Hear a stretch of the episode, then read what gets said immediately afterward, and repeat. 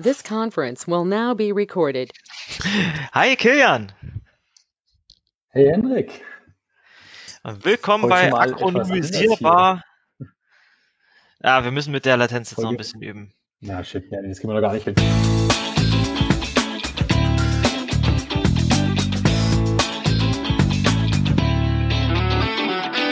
Willkommen bei Akronymisierbar Folge 39. Vielleicht müssten wir irgendwie hier Handzeichen machen, wenn du das Wort an, an dich äh, nehmen willst.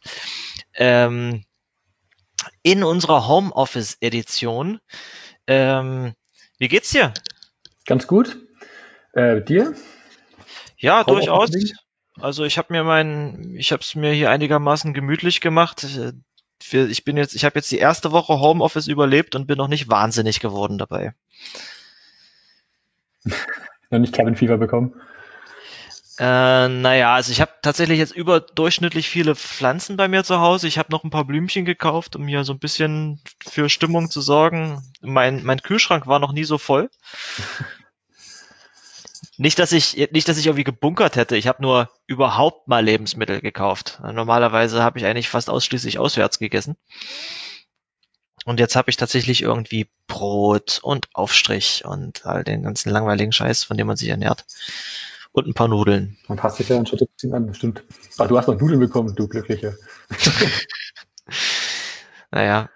Ja, wir nehmen jetzt hier am Samstag auf, dem ersten Tag der Ausgangssperre in Dresden. Hast du das schon gelesen Was? gestern eigentlich? Ja, ja, war ja ein bisschen überraschend. Das kam, glaube ich, erst gestern Abend um 8 ging es rum. Äh, ich hatte ja mitbekommen, dass ganz Bayern äh, die Ausgangssperre eingeführt hat, äh, auch mit Mitternacht, heute Nacht.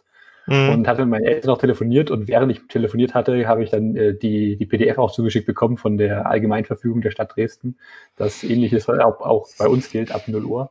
Finde ich aber auch nur sinnvoll. Ich meine, letztendlich ändert sich nichts an äh, der Situation. Jeder bleibt zu Hause, soziale Interaktionen einzuschränken. Bloß, dass man jetzt halt keine sozialen Interaktionen mehr hat mit anderen Leuten, äh, nicht digital, also jetzt hier face to face. Und man darf sich nicht mehr öffentlich treffen. Aber ansonsten ändert sich ja eigentlich überhaupt nichts, oder?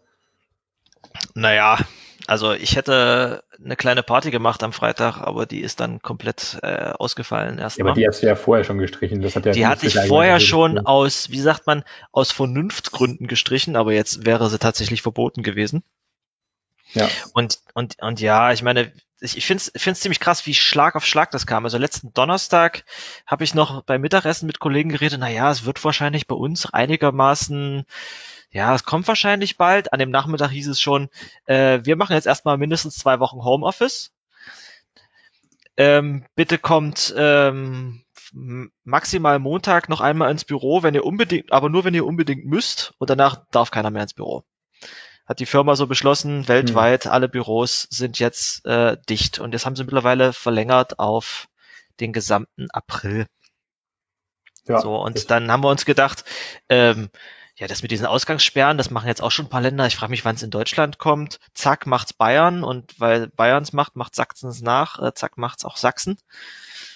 Ich hätte echt ähm, ein bisschen Angst, dass, dass Dresden da gar nicht hinterherkommt, beziehungsweise Sachsen selber hat es ja auch nicht. Das haben ja diverse Bundesländer jetzt. Ich glaube, bei Bayern, Baden-Württemberg, mich nicht alles täuscht, und irgendwas nordwestlich war auch noch, aber ich weiß nicht, ich mehr, nicht mehr genau im Kopf, wer das war. Hat sich vielleicht auch schon geändert, die Situation. Aber Sachsen ja explizit nicht. Aber finde ich ganz schön, dass, dass Dresden da zumindest mitgeht. Das ist einfach wirklich nur vernünftig. Ja, die, die Lage in Deutschland ist ja, dass wir mit, mit unseren Bundesländern, dass da jeder sein eigenes Ding macht, äh, ist irgendwie ein bisschen doof, aber es ist, scheint wohl so zu sein, wenn ein Bundesland das vormacht, machen es dann sehr bald äh, viele nach und es ist auch sinnvoll. Ja. Also ich hoffe, dass wir die nächste Folge nicht mehr unbedingt äh, im Quarantänemodus aufnehmen müssen, aber mal gucken, was passiert. Ich finde es ein bisschen weird, dass das jetzt so als Begriff äh, weltweit etabliert ist, von wegen Quarantäne, aber nie, niemand ist hier wirklich in Quarantäne. Also ja, natürlich gibt es Leute in Quarantäne, aber wir machen alle Social Distancing und nicht explizite Quarantäne, oder? Nee, das ist was anderes, ja, auf jeden Fall. Obwohl der Begriff schon von einigen so verwendet wird. Ne? Es Der gibt ja Begriff ist Leute, Es ist zu spät dafür, das zu ändern. Das ist jetzt Quarantäne, aber ich finde es bloß ein bisschen eigenartig. Ja, obwohl Social Distancing klingt auch irgendwie, das klingt fast schlimmer, muss ich sagen. Social Distancing ist halt, ich, dass du, ich meine, du kannst ja sozial sein, bloß halt nicht in person, ne? also du kannst ja trotzdem irgendwie telefonieren und dich über Videokonferenzen treffen. Ich war gestern äh, auf einer Konferenz. Na, erzähl. Ähm, und zwar gibt's jetzt auch, also es gibt lauter schöne neue Wortprägungen in diesen Zeiten. Es gibt das Konzept von Homeferences. das heißt Konferenzteilnahme von daheim? Das Konferenzteilnahme von daheim und zwar was passiert ist, ist ich, den Link habe ich glaube ich noch nicht ins Pad geschrieben. Ähm, und zwar gibt es ähm, Homeferences, dazu gibt es erstmal den Twitter-Account hier und ich schmeiße es mal fix ins Pad. Und das ist einfach bloß eine Liste von Sachen, äh, von Konferenzen, die ab jetzt remote besuchbar sind ähm, auf, auf absehbare Zeit. Erst gab es diese wunderschöne, nicht schöne Seite isitcancelledyet.com. Ach stimmt, die habe ich auch gesehen, ja wo dann einfach überall stand, is it cancelled yet? Is it cancelled yet? Is it cancelled yet? Die habe ich natürlich hier nicht als Bookmark, weil ich, weil ich es mit zwei i getippt habe, ich tipp. Und es ist mit einem L geschrieben oder is, it cancelled yet.com mit einem L. Und da kann man sehr schön durch, äh, durchscrollen und sieht, sieht man lauter roten Text. Please stay at home and help save lives.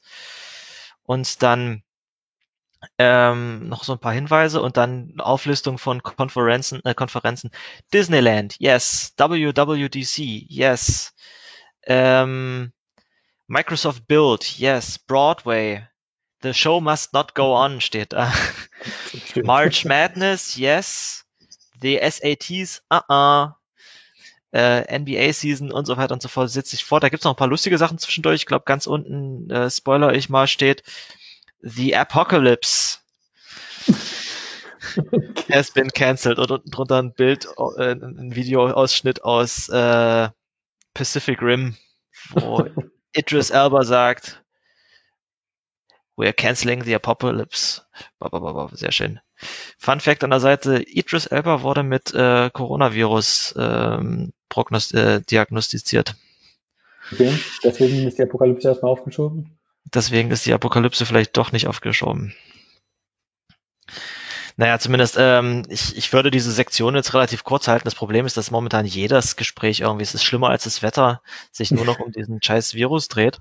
Es ist halt ein weltweites Thema. Das hat man selten so, dass sich etwas so hart äh, für alle relevant ist und überall verbreitet und halt auch so hart in, den, in unser Leben einschneidet. Ich meine, selbst wenn es Themen gibt, die weltweit von Relevanz sind, ist es selten was, was uns weltweit dazu zwingt, daheim zu bleiben und unseren Alltag anzupassen. Ja, also zum Beispiel, wir nehmen unsere Sendung gerade genauso auf, wie Stephen Colbert seine Late Show aufnimmt. Hast du die letzte Folge Last Week Tonight geschaut? Die fand ich auch sehr witzig. War das die, wo er vor so einem weißen Hintergrund saß? Genau, genau, ja. Ja, und äh, Extra 3 ist ohne Publikum gewesen, die vorletzte Folge. Und die letzte Folge war bei äh, dem Christian Ehren zu Hause. Christian Ehring heißt der Ehring. Heißt ähm, bei der Heute-Show fand ich es lustig. Da haben sie im Studio aufgenommen aber es war kein Publikum da und immer da, wo das Publikum, wo sie wahrscheinlich im, im Publikum diese großen Applausschilder angemacht hätten, haben sie einfach hornalte äh, Applaus-Samples äh, aus den 60ern so eingespielt. Da hast du richtig gesehen, die Videoqualität und das Publikum, es waren alles irgendwelche alten ZDF-Aufnahmen aus den 60ern. Also hornalt. Das war super witzig eigentlich. Na, irgendwie musst du damit umgehen. Aber wenn du so eine, wenn du zum Beispiel dir so eine Late-Night-Show anguckst, die pausieren für, die machen hier dieses Pause for Laughter, ne? die machen kurze Pause, wenn sie einen Witz erzählt haben, wo normalerweise das Publikum lacht und dann hörst du aber kein Publikum, das lacht. Ja, ist bedingt. Also zum Beispiel bei, bei Last Week Tonight fällt es mir oft auf, dass das Publikum lacht und er halt weiterredet. Aber ich fand es genauso ein bisschen irritierend, das zu sehen ohne das Publikum, äh, wo du halt eine Pointe hörst, du weißt, das, das war witzig, du, du willst das amüsant finden, aber ohne die, die, also zumindest hat mein Hirn da so ein bisschen missfeiert, ohne die Bestätigung, ja, das war ein Witz, habe ich dann so kurz, warte, war, das überhaupt nicht lustig gemeint? Weil es sagt ja niemand, achso, nee, es sagt ja niemand, weil ja niemand da ist. War trotzdem als Witz gedacht. Fand ich, fand ich interessant, wie, wie mein Hirn damit gegangen ist. Ja, ja. Also ich, ich schätze mal, das wird so im Umgangston schon vielleicht doch ein bisschen was ändern. Ich bin mal sehr gespannt, wann wir uns das erste Mal wieder herzlich auf der Straße umarmen oder wann wir uns mal wieder Hände geben untereinander mit Freunden oder Familie. Ja, ja ich wink Leuten immer. Habe ich generell schon. Das passt immer noch. Auch so im Gegenüberstehen. Bitte was? Ich, ich bevorzuge es, Leuten auch im Gegenüberstehen zu winken. Ach so. Na gut, okay, wenn du, wenn du eh schon, das, das, das hatte ich am Anfang vom Studium, da hatte ich plötzlich noch so socially awkward Leute als Freunde. ich habe es mir abgewöhnt, Hände zu geben oder Leute zu umarmen oder so. Das hat einfach kein Mensch gemacht. Und dann, wenn ich dann in einer Situation mit anderen Leuten war, die das dann plötzlich wieder als selbstverständlich gesehen haben, kam ich mir dann wieder der Seltsame vor, weil ich es einfach nicht mehr gewohnt war. Ja, ich wollte dich mich gerade fragen, hast du den Ellenbogengruß oder hast du den Fußgruß adoptiert? Weder noch, aber ich finde den Ellbogengruß amüsant. Auch wenn ich es weird finde, dass man jetzt die Idee hat, sich mit dem Ellbogen zu grüßen und gleichzeitig den, den Dracula-Husten in den Ellbogen zu machen. Ich meine, klar, du hustest dir nicht aus in den Ellbogen und hast vielleicht auch noch was drüber, aber trotzdem ist derselbe Körperteil. Der Dracula-Husten? Ja, wenn du so ein, ich meine, du siehst mich jetzt nicht, weil die Kamera irgendwie eingebrochen ist, glaube ich zumindest bei mir, dass du so den, den, wenn du deinen, deinen Umhang so vor dich hältst und dann so in den Ellbogen reinhusten kannst. Du könntest mal deine Kamera ausmachen, einfach ein bisschen. Ich schätze mal, dein Ablink leidet gerade ein wenig. Klingst auch ein ja, bisschen hakelig. Wir brauchen, das, wir brauchen eh nicht die, die Kamerabilder hier. Man hört uns ja im Nachhinein nie bloß, wird ja eh nicht veröffentlicht mit Video. Genau.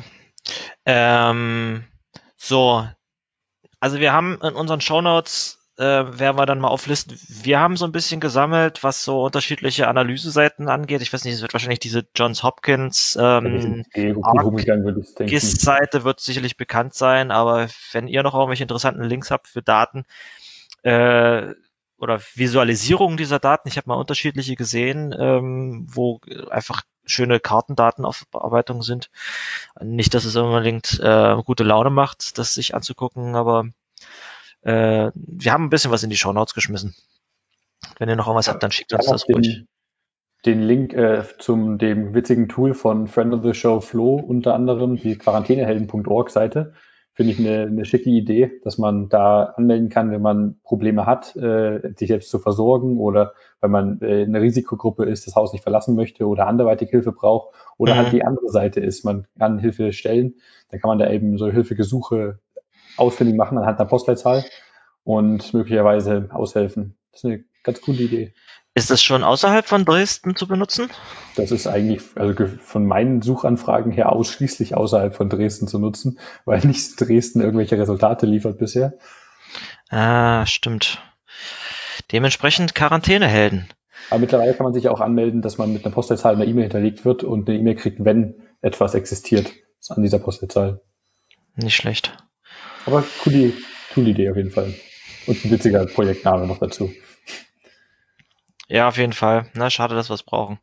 Aber cool, dass es so schnell und es, es sieht auch sehr gut gemacht aus, muss ich sagen. Also die Jungs, die sind echt flott, da solche, solche Seiten rauszubauen. Weißt du, wann die angefangen haben damit? Ich meine, das war vor einer Woche oder anderthalb schon online, aber ich weiß auch nicht, ob ich da direkt, äh, ob es da gelauncht ist oder schon ein paar Tage länger schon online war. Aber wir haben auf jeden Fall gut abgesehen, was, was relevant ist. Ja, auf jeden Fall. Also, dass es, es viel relevanter auch hierzulande wird. Genauso habe ich mit verlinkt den, die Seite wir versus virushackathon.org oder wir versus Virus Hackathon, je nachdem, wie du es Englisch aussprechen möchtest. Ist ja ein deutsches Projekt.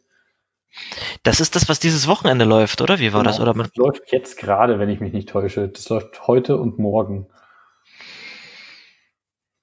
Aber mir fehlen da so ein bisschen die genauen Details. Ich nehme auch nicht teil, aber ich habe gesehen, dass über 40.000 Leute sich da angemeldet haben und in dem dass es da witzige Probleme gab, dass die 40.000 Leute versucht haben, in den Slack reinzukriegen und mhm. äh, das nicht ging, weil ein Invite-Link nur für 1000 Leute gültig ist und haben immer auf Twitter gefragt und ich glaube, es war irgendwie entweder jemand von Slack oder sogar Slack CEO oder irgendwas, der meinte, was, 40.000 Leute auf einmal einladen, das fühlt sich nicht so clever an.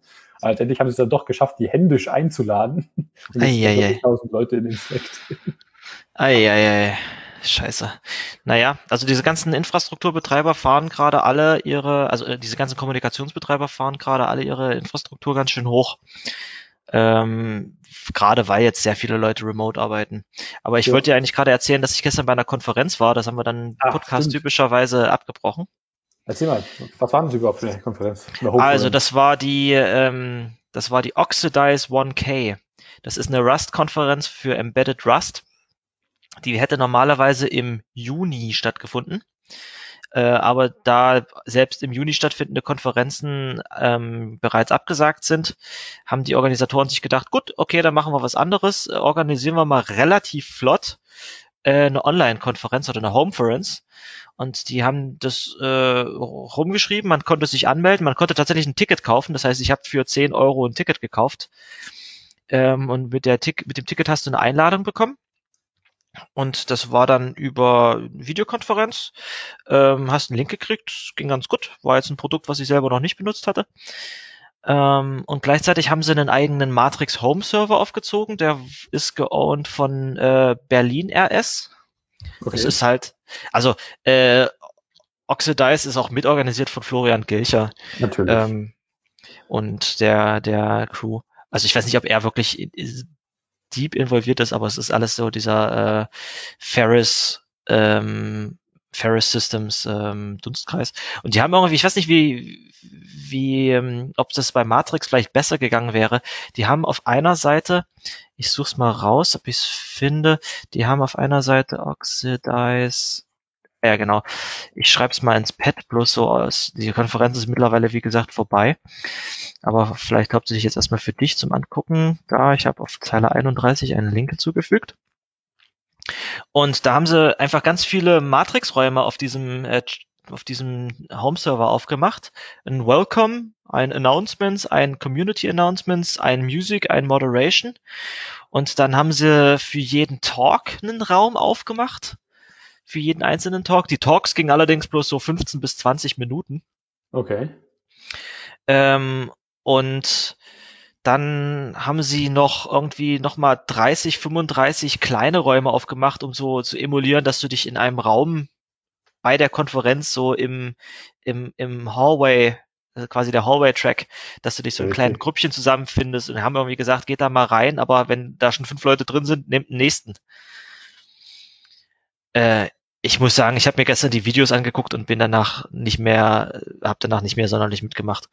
Ähm, Okay, aber hat es auch geklappt oder hast du das Gefühl, dass es geklappt hat mit den Chaträumen so? Oder? Also die Chaträume zu betreten war erstmal schmerzhaft. Du hast irgendwie hier zu jedem äh, zwei Links, ein äh, Riot.em-Link, der, der dich direkt auf Riot führt. Wahrscheinlich hätte ich das einfach machen sollen. Ich wollte es aber in meinem Desktop Riot aufmachen. Okay. Und das ging relativ schwierig. Glücklicherweise hatten sie Links zu allen Räumen noch in diesem Welcome-Channel verlinkt. Aber der Home-Server, auf dem das war, ist gestern schon ganz schön laggy geworden dabei. Also man merkt, dass, dass ähm, Matrix nicht so 100 Pro für Realtime optimisiert ist. Optimiert ja, es, es hat halt schon Probleme. Wenn er gerade die Last richtig hart steigt, dann merkst du, dass das richtig unangenehm wird, wenn er versucht, die das Zeug irgendwie, wie, nennt man das, äh, diese Eventual Consistency, wenn er versucht, das auszugleichen. Auf jeden und, Fall. Das alles in die richtige Reihenfolge zu bringen und was da, und die Home-Server miteinander zu sinken oder die Clients und das, das, das bricht dann schon so ein bisschen ein bei, bei Servern, die, die hart unter Last stehen. Und ich hoffe sehr, dass, dass das mit Weiterentwicklung von Synapse beziehungsweise mit Dendrite angenehmer nutzbar wird. Gerade Matrix Org merkt man auch richtig hart an, dass das gerade alle paar Tage oder alle paar Stunden hart in die Knie geht. Ja, also bei unserem Videokonferenzsystem, was wir benutzen, merkt man der Videoqualität teilweise an, welche Uhrzeit ist. okay. Weil äh, die Leute alle ihre Meetings so zur vollen Stunde starten. Ah, sehr geil. Und da haben wir schöne Lastspitzen um, um zur vollen Stunde. Da geht die Videoqualität so ein bisschen zurück. Da müssen wir wahrscheinlich noch ein bisschen hochfahren. Und dann so gegen drei Viertel wird's wieder schön äh, smooth. ist ja super witzig, dass man da so ein, so ein Schema über eine Stunde hinweg schon sehen kann. Aber ähm, an dieser Stelle wollte ich noch mal erwähnen, es gab neulich einen Changelog mit dem einen Co-Founder. Changelog.org. Hieß das changelog.org? Ich habe gerade kaum was heißt wahrscheinlich The Changelog. Um. Genau, da gab's ähm, the, the, the History of Curl. Also, ihr macht relativ viel Zeugs hier. Am 9. März war Matthew von Matrix. Genau, den meinte ich. Das wirft mich vor ein ganz anderes Problem hier, ohne tägliche Commute zur Arbeit. Wie zum Teufel höre ich denn jetzt Podcasts? Tja, gute Frage, ne? Ich hatte erst überlegt, dass ich das, dass ich das wahrscheinlich beim Kochen, Aufwaschen, Sachen zusammenlegen, Wäsche aufhängen oder sowas machen würde. Aber du kannst dich ja nur so und so viel wirklich beschäftigen. Also was ja momentan noch geht, ist, dass du mit dem Fahrrad durch die Gegend fährst, bisschen Sport machst, joggen gehst. Dabei könntest du Podcasts hören. Ja, das war vor zwei Tagen ganz angenehm, aber jetzt ist das Wetter auch nicht so ansprechend dafür. Nee. Ich habe mir tatsächlich ähm, weil ich gestern während dieser Konferenz irgendwie was nebenbei mit den Händen machen wollte, was mein Gehirn nicht belastet, dachte ich, ha, ich habe doch mal gehäkelt. Ich könnte vielleicht mal wieder ein bisschen weiter häkeln. Also ich habe jetzt wirklich nicht, ich, ich kann wirklich nicht gut häkeln. Ich kann eigentlich gar nicht häkeln. Ich habe irgendwann mal drei Minuten lang äh, einen Knoten gezeigt bekommen und das reicht, um damit irgendwie äh, so kleine Beutel und Taschen zu machen. Ja, perfekt. Und ich habe so eine halbfertige Laptop-Tasche, die passte auch super um mein damaliges äh, Netbook, was irgendwie 11 Zoll hatte. Irgendwann habe ich überlegt, dass ich mal eine für ähm, ein MacBook machen könnte. Aber da musste irgendwie dreimal so viel äh, Stoff verwenden. Und da dachte ich, fange ich mal wieder an. Und was habe ich? Ich habe keine Häkelnadel mehr. Die habe ich ja. irgendwie beim Auszug aus meiner WG dort gelassen.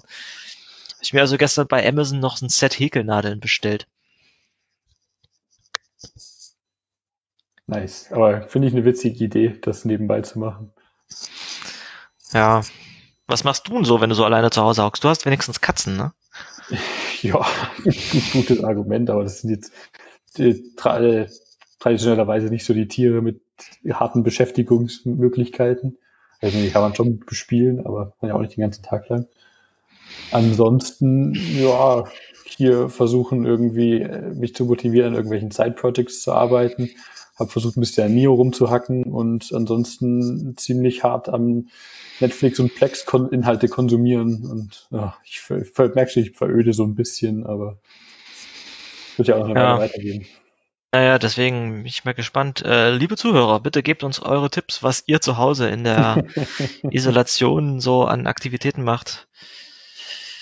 Jetzt haben wir ähm, schon über VR-Brillen gesprochen letztes Mal. Das wäre eigentlich voll das, das nice Feature, da sich jetzt gemeinschaftlich zusammenzusetzen und irgendwas zu machen. Ja, bei dem Ding habe ich mir noch nicht gedacht, das hätte ich jetzt gerne, was du da beim letzten Mal erzählt hast. Wie heißt die? So ein, so ein äh, ich meine, letztendlich jegliche Form von VR-Brille, aber das war eine Oculus, ohne jetzt Werbung machen zu wollen. Ich noch mal gucken, vielleicht hole ich mir doch eine. Naja. Wollen wir mal weiter, haben wir jetzt irgendein Thema gerade links liegen lassen, was ich angefangen naja, ich meine, abgesehen davon, dass wir gerade Netflix angesprochen haben, können wir auch darüber gleich mal quatschen. Ja, genau. Also lassen wir ansonsten mal die weiteren Corona-Themen jetzt weg. Äh, da wird wahrscheinlich noch ein bisschen was passieren und sobald diese Sendung äh, raus ist, ist das eh veraltet, was wir hier erzählen. Es ja, wird wahrscheinlich dann schon irgendwie die Zombie-Apokalypse komplett ausgebrochen sein. Nee, äh, was, was halt Netflix. Wir hatten, äh, die hatten jetzt angekündigt, äh, ich glaube, die EU hatte die sogar, äh, ich weiß nicht, ob aufgefordert das korrekte Wort ist, aber es hieß, Netflix soll doch bitte mal, äh, beziehungsweise Netflix und YouTube sollen, weil die alle zusammen für sehr viel Traffic äh, verantwortlich sind hier auf diesen Kontinenten oder generell weltweit, sollen die doch bitte mal schauen, ob die irgendwie Bandbreiten der Qualität zurückschrauben können, um da Bandbreite zu sparen für mhm. die Leute, die jetzt eh vermehrt, also weil jetzt jeder zu Hause sitzt und viel mehr das Internet nutzt, vermutlich, weil ich, also, aber gut, schwierig zu, hm, ich weiß nicht ganz, ist, ist es korrekt, dass Leute mehr Internet nutzen, die zu Hause sind? Klar, ich meine, nicht andere Leute arbeiten in den Feldern, wo wir arbeiten und man auch beruflich viel Internet nutzt, aber wenn man mehr Zeit zu Hause verbringt, ist das wirklich wahrscheinlich tragbar, die Aussage. Naja, es, es wären wahrscheinlich äh, jetzt momentan auf jeden Fall mehr Leute, die sonst sich abends sozial getroffen hätten, trotzdem Netflix gucken und es werden ja. mehr Arbeiten über das Internet äh, allgemein ausgeführt, die vorher nicht online gemacht wurden. Also es machen jetzt gerade fast alle Homeoffice, die es können. Das stimmt. Das, ja, ich habe ein bisschen die äh, Hoffnung, dass die Politiker jetzt sehen, was äh, unsere Infrastruktur hierzulande eigentlich hergibt und was die Telekom ihnen versprochen hat über die letzten Jahrzehnte und was davon nicht da ist. Mhm. Und ob man da vielleicht mal ein bisschen dann in Zukunft Motivation findet, das äh, zu ändern. Ich hatte heute einen Thread offen, der das ziemlich gut erklärt hat, warum das war. Und ich finde ihn leider gerade nicht wieder. Ich suche den mal, wenn ich ihn doch wieder finde, packe ich ihn mal noch in die Show Notes. Aber es ging, glaube ich, in der Erklärung hauptsächlich darum, dass einige Anbieter in Italien zum Beispiel ähm, kleinere ISPs mit ihrem Peering nicht hinterhergekommen sind und dadurch, dass die, dass Netflix zum Beispiel keinen direkten Server in Italien zum Beispiel hat, äh, hat das ein paar ISPs verstopft, wenn Leute sich dann damit quasi in Richtung Krass, äh, Richtung Deutschland zum Beispiel, wo das steht, äh, verbinden wollten. Das hat jetzt auf in Deutschland, glaube ich, nicht so richtig ähm, eine gute Begründung. Aber sie haben es zum Beispiel nicht geschafft, geolokal äh, in den Ländern noch zusätzliche Kisten hinzustellen und deswegen ähm, nehmen sie gerade die Quali ein bisschen runter. Aber im Endeffekt haben sie auch bloß die Kompression erhöht und quasi die Bitrate gesenkt ähm, und nicht wirklich die Auflösung runtergenommen. Das ist vielleicht ganz interessant, dass sie immer noch die, die Filme in 4K streamen und die Bitrate bloß einschrauben. Also genau. War, war clever. Na, es macht schon was aus. Ähm, das hast halt dadurch eventuell ab und zu mal ein Artefakt, aber ich weiß nicht, ob ich nicht vielleicht lieber den Film dann nicht in 4K gucken würde. Ähm, spannende Frage. Ich habe mir gedacht, ich sehe doch auch gar keinen Unterschied, ich, weil ich, ich gucke Netflix auch nur am Browser, dementsprechend habe ich es eh nie in 4K gesehen, leider dummerweise. Ja, ich glaube, ich zahle auch gar nicht für dieses 4K-Konzept von denen. Ja. Naja. Ich, äh, ich reich den Thread mal nach, wenn ich ihn finde. Ich scroll gerade durch meinen Twitter durch und habe ihn gerade leider nicht offen. Dumm, dumm, dumm. Das ist mir auch dummerweise gerade erst eingefallen, als wir es wieder angesprochen haben. Na gut, okay. Also Netflix funktioniert aber immerhin noch. Wo ich ja, mir ja vorstellen kann, dass die auch äh, ihre Kapazitäten momentan ganz schön hochfahren. Wohl Netflix, äh, Netflix ja eigene Rechenzentren betreibt, oder wie war das bei Netflix? Machen sie das wirklich? Ich wusste ich gar nicht. Denke ja. Uh, nee, ich höre jetzt hier auf mit Suchen, das macht keinen Sinn. wenn ich es wenn ich's, wenn ich's nochmal finde, trage ich es nach. Es war irgendwo, vielleicht hatte ich es geliked oder sowas. Ähm, ja, wird sie wahrscheinlich, äh, um bei dem Thema zu bleiben, für die stark rentieren, bei den Anforderungen, die die haben, nicht auf große Cloud-Infrastruktur zu gehen. Das wäre ja Milliardenbeträge, die du zahlen müsstest bei AWS. Na, die machen auch, die machen auch ähm, die haben ihre eigene Linux-Distro und die äh, haben schon relativ äh, gutes Engineering da drinne, möglichst viel. Das ist ja ein, wirklich, das ist ja ein Special Use Case, den sie haben. Also die, die Rechner müssen wirklich nur schnell viele Daten von der Platte ins ähm, Netz schieben können. Und darauf haben sie sich schon einigermaßen optimiert. Gut, also ich, nee, ich höre jetzt auf zu suchen. Ja, ich kann nicht aufhören, ich kann nicht aufhören. Was ist denn sonst noch so passiert? Äh, zurück ins Pad. Wir haben gar keine Programmiersprachenthemen heute, fällt mir auf. Ja Doch, ich hatte eine. Ach. Ich hatte irgendwo eine. Ach, da oben, ich sehe es. Futhark, was ist denn Futhark? Genau. Da ist. Seh mal. Schau sie dir mal an. Das Logo ist ein Igel. Und ich, die Typannotationen sehen aus wie Rust. Und die Syntax sieht angelehnt aus an Rust. Nee, das sieht eher aus wie ein Haskell, ehrlich gesagt, oder? Okay, doch so mehr Syntax. Ich, ich habe die Syntax sieht bei mir jetzt gerade, ich sehe Let's, ich sehe äh, Klammern, ja, aber, die, die passen. Okay, aber gut, wenn ich hier unten gerade mehr so schaue, was, ich weiß gar nicht, was ist, ist das hier ein großes Unwrap-Statement? Okay, was ist das generell für eine Sprache? Erzähl mal. Don't put me on the spot. Ich hatte da kein Häkchen reingemacht in die Box. Wir haben nicht ein Häkchen reingemacht. Und dann hier oben drüber steht High Performance Purely Functional Data Parallel Array Programming on the GPU. Okay, interessant. Aber genau, es ist inspiriert von Rust. Äh, Elementen zumindest. Fork me on GitHub. Warum hatte ich die in meiner Liste? Weil ich, weil sie in äh, Hacker News an mir vorbeigescrollt waren. Ich habe sie mir noch nicht angeschaut. Es ist auf jeden Fall die Sprache selber ist in Haskell gebaut. It's a purely functional data parallel programming language. Its optimizing compiler is able to compile it to typical to typically very performant GPU code. Das ist also dann eher ein Ersatz für so ein Ach ja, genau, zum Ausführen brauchst du sowas wie OpenCL oder CUDA. Ist also nichts, womit du mal eben deinen äh, Matrix-Client schreiben würdest.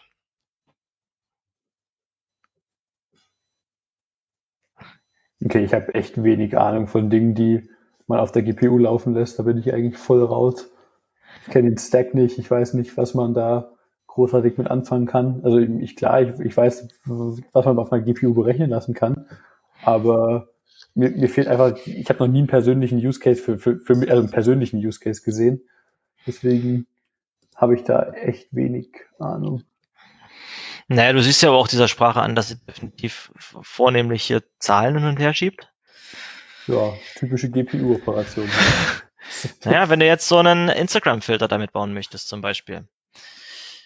Ähm, aber ich mache mich auch gerade komplett zum Close, weil es garantiert sinnvollere Anwendungen für OpenCL gibt als äh, Video äh, oder äh, Image Processing.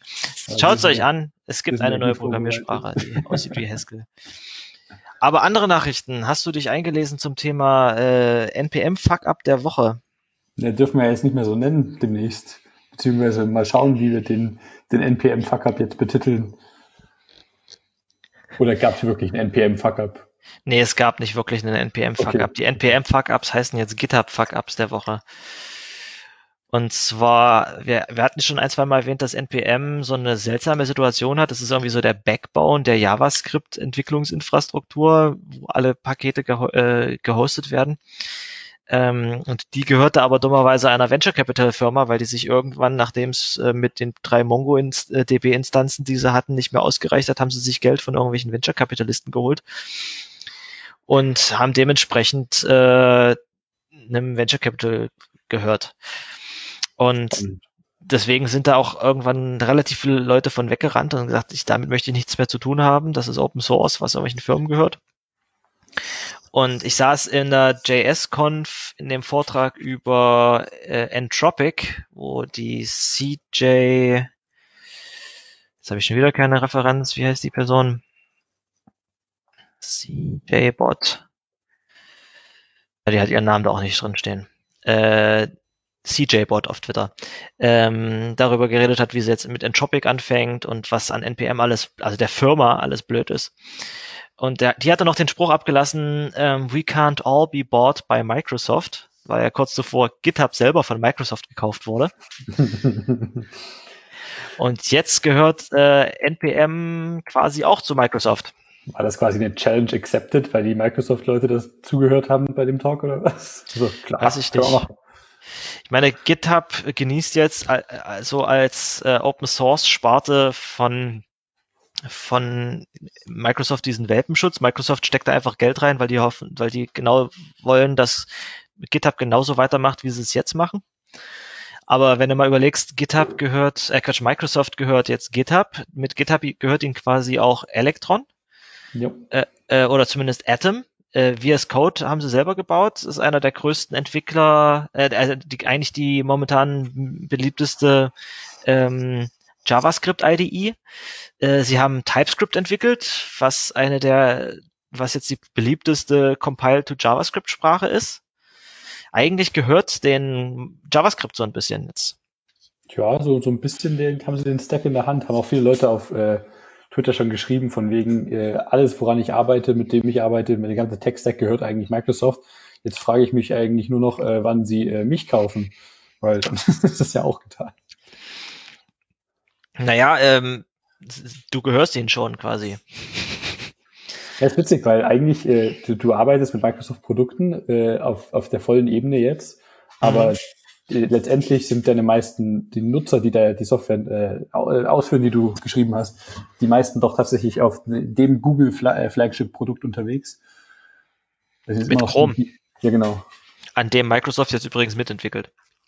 Sie arbeiten direkt an Chrome mit? Ich dachte, sie haben achso, ja, quasi in dem Sinne, dass sie die, die Blink Engine jetzt mit, auch mit nutzen, um also Edge die, die, äh, die Absicht von Microsoft, äh, mit ihrer Edge zu Chrome-Migration ist eigentlich, dass sie sehr viele Sachen, die sie in Edge eigen hatten, jetzt zu Chrome oder zu Chromium beisteuern. Und dann okay. posten sie auch relativ regelmäßig Sachen, die jetzt in Edge gehen, die dementsprechend dann demnächst auch in Chrome gehen. Die wandern nicht immer sofort upstream. Also ich glaube, äh, sie sind noch ein bisschen ähm, der, der, der Entwicklung hinterher oder sie sind halt so, dass sie Sachen wahrscheinlich erst in Edge testen und dann irgendwann komplett in Chrome upstreamen. Ich weiß nicht genau, wie das Entwicklungsmodell ist. Ähm, aber sie haben schon die Absicht, massiv an Chromium mitzuentwickeln. Interessant, okay. Also damit wird quasi meine, meine Vermutung, dass Chromium zu so einer Art äh, Linux-Kernel des Internets wird oder des Webs wird, äh, schon relativ äh, nahe getreten. Oder ja, relativ wahr geworden. Also finde ich auch absolut verständlich, dass es in die Richtung sich weiterentwickelt. Nicht, nicht dass ich das unterstützen möchte, aber ich finde es interessant und äh, nachvollziehbar und auf jeden Fall ja. zu erwarten, dass es sich so entwickelt. Ja, da gab es auch einen relativ guten ähm, HTTP 203 zu, den Podcast, den ich letzte Woche schon empfohlen, oder letzte, letzte Woche, letztes Mal schon empfohlen hatte, HTTP 203, also tatsächlich in dem Podcast ein Interview mit einem der ehemaligen Edge, jetzt Edgium Entwickler, äh, packe ich einfach mal, packe ich einfach mal mit in die Show Notes. Ähm, was, was ein bisschen bitter war damals, als das kurz nachdem das bekannt gemacht wurde, dass ähm, Edge jetzt umsteigt ähm, auf äh, Ach genau, das ist vom 22. Mai 2019. Naja, gut. Äh, kurz, dann, nee, kurz nachdem rausgekommen ist, dass Edge jetzt auf Chromium umsteigt, er hat dann auch irgendein so Microsoft-Mitarbeiter so einen, so einen dummen Spruch auf Twitter abgelassen. Äh, naja, wir machen das nur, weil wir das Web so lieben. ja, so okay. Monokultur unterstützen. Äh, und wenn Mozilla das, Lab, das Web genauso lieben würde wie wir, dann würden sie auch nicht mehr ihren eigenen Browser entwickeln, sondern auch Chromium mit unterstützen. Sorry, was? Wo er sich erstmal so ein bisschen Shitstorm eingefangen hatte. ja, das ist äh, ouch. Okay. Also, aber ja. Dementsprechend haben wir jetzt MS Internet. Tja, alles gehört Microsoft. Mal schauen, wann sie verkacken. Bisher ist, läuft GitHub ja angenehm weiter. Ich, ich unterstütze die Dinge, die sie bei GitHub macht, zumindest öffentlich. Aber man weiß natürlich nicht, was sie erstens hintenrum machen und andererseits, wie sie sich in die Zukunft weiterentwickeln wird. Das wird sich alles zeigen müssen. Ja, ich schätze mal, das gehört alles mit einfach hauptsächlich zu ihrer Image- und PR-Kampagne. Ich weiß gar nicht, ob sie GitHub wirklich direkt für Sachen nutzen wollen. Sie wollen halt hauptsächlich als die Firma dastehen, die GitHub unterstützt. Kann ich mir vorstellen. Ja, möglicherweise. Krieg, krieg mal Entwickler auf deine Plattform, wenn du so ein Image hast wie Microsoft. Ja, so, der Zeit klappt ja bei denen. So, ne, weil sie die Plattform gekauft haben. Ja, aber Azure funktioniert genauso gut, oder Azure, oder wie das ja eigentlich offiziell heißt. Mhm. Und, äh, keine Ahnung, selbst LinkedIn nutzen Leute. Ach stimmt, das gehört ja auch Microsoft. Aber LinkedIn benutzen die Leute doch nur, wenn sie gerade irgendwie einen neuen Job suchen, oder? Keine Ahnung. Aber du hattest, du hattest ja noch was in die Notizen reingeschrieben. GitHub Mobile ist aus der Beta raus. Ja, die haben ihre App, die jetzt seit ihrer Konferenz vor einem halben Jahr, einem Jahr, ich weiß gar nicht, wie lange das her ist, äh, die sie da angekündigt hatten und die seitdem in der Beta war für iOS und Android, ich, weiß, ich glaube auch für Android, auf jeden Fall für iOS. Die haben sie jetzt offiziell released auf beiden Plattformen. Und die ist, äh, ich habe die jetzt in der Beta genutzt seitdem und finde die sehr toll und mag die App. Und ich meine, da steckt vieles an auch in interessanten Designentscheidungen mit drin. Ich mag also ich, ich finde hier kein GitHub Mobile, ich finde nur GitHub von GitHub. Ja, das ist wahrscheinlich heißt das. GitHub, die, ja, GitHub Mobile habe ich es jetzt genannt als die App. Ich finde es witzig, dass sie intern von dem Mobile-Team und dem .com-Team sprechen. Das, das Web-Team ist das .com-Team. Ach so. Ah, das ist cool. Beziehungsweise wahrscheinlich ist das .com-Team und das Enterprise-Team dann wieder was anderes oder so. Kann ich mir auch gut vorstellen. Aber ja, aber das, das GitHub Enterprise ist doch die gleiche Software wie GitHub.com, oder? Ja, vielleicht ist es deswegen .com, weil .com nur .com macht. Wahrscheinlich. Können wir über kim.com weiter. Nee. Und was, was ähm, machst du mit GitHub auf deinem Handy? Ich finde es sehr angenehm, um meine Inbox zu sehen und auf äh, Kommentare zu antworten in, in Issues und PRs. Mhm. Das ist echt super viel angenehmer als die Webseite und ja, man kann sogar ein Review theoretisch machen von der App. Das habe ich jetzt bisher noch nicht getan, weil ich es anstrengender finde als am Rechner. Aber immerhin ist es so tausendmal angenehmer als die Mobile-Seite vorher. Und wie gesagt, ich finde die ein paar Designentscheidungen recht interessant, wie zum Beispiel kannst du bei, äh, hast du so einen witzigen Bottom Draw mit drin, der nicht so in your face ist wenn du auf der Höhe in dem Thread von einem Issue bist, dann hast du da so ein, so ein Dings, was du von unten reinziehen kannst, wo du die, die Metadaten siehst, beziehungsweise Kommentare schreiben kannst, dann kannst du jederzeit wieder runter wegschubsen. Finde ich einfach angenehmes App-Design, haben sich echt Mühe gegeben und auch die Leute dahinter sind cool. Die hat ja angefangen, die App, weil der Ryan Nystrom, der für iOS die App GitHawk geschrieben hat, äh, mit denen ins Gespräch gekommen ist. Also er hat den, den quasi die, die, App vorher schon geschrieben als eigenes Privatprojekt. Dann hat sie ein bisschen populärer geworden und seitdem arbeitet er jetzt dort mit dran. War GitHub nicht die App, wo du mal schon im Podcast erzählt hattest, ähm, die hatten irgendwie ein iOS-Team und ein Android-Team und das haben sie dann weggeschmissen und haben ein React Native-Team oder war das nee? Ah, ja, das war, nee, das war, das war tatsächlich das war Desktop. Das war, das ja, war GitHub Desktop, oder? Genau, genau. Das, das war früher mal. Ich erinnere mich, jetzt wo du sagst. Die hatten macOS und die hatten irgendwie äh, eine Windows-App und die haben sie dann zu einer Electron-App gemacht oder sowas. Genau, das kam dann später, aber die hatten auf jeden Fall den Reactive Cocoa-Krams, der kam, glaube ich, auch von denen mit raus, beziehungsweise zumindest von den beiden Leuten, die da am, äh, vor allem mit an der macOS-App mitgearbeitet hatten. Und lebt das jetzt noch oder ist das dementsprechend mitgestorben? GitHub Desktop noch gibt. Ich habe das nie wirklich benutzt. Ich fand das immer ein bisschen weird, weil die halt auch versucht haben, so Dinge wie ein Sync-Button zu etablieren, der irgendwas gemacht hat, je nachdem, in welchem State du gerade warst. Und das fand ich sehr verwirrend. Du, diese Sync-Buttons, die gibt's aber auch in, in VS Code. Da kannst du irgendwie sagen, mach mal, synchronisier dich mal. Und das, das, das, das passt irgendwie überhaupt nicht so richtig zu diesem, zu, zu Git. Da habe ich auch jedes Mal Angst, was passiert denn da jetzt? Aber ich glaube, es macht einfach nur ein Fetch und ein Push. Also ein okay. Push, wenn's, ein Push, wenn's geht, ne? Und ein Fetch. Ansonsten, damit du einfach die lokal die Branches siehst, aber so richtig sicher bin ich mir nicht. Dementsprechend benutze ich ehrlich gesagt Git immer noch fast ausschließlich über Kommandozeile. Okay, ich mache es explizit mit Tastaturkürzeln in meiner Git GUI der Wahl. Aber da weiß ich halt auch, was ich mache und sehe, was ich tue und nicht irgendwie Dinge, die etwas zu intransparent sind.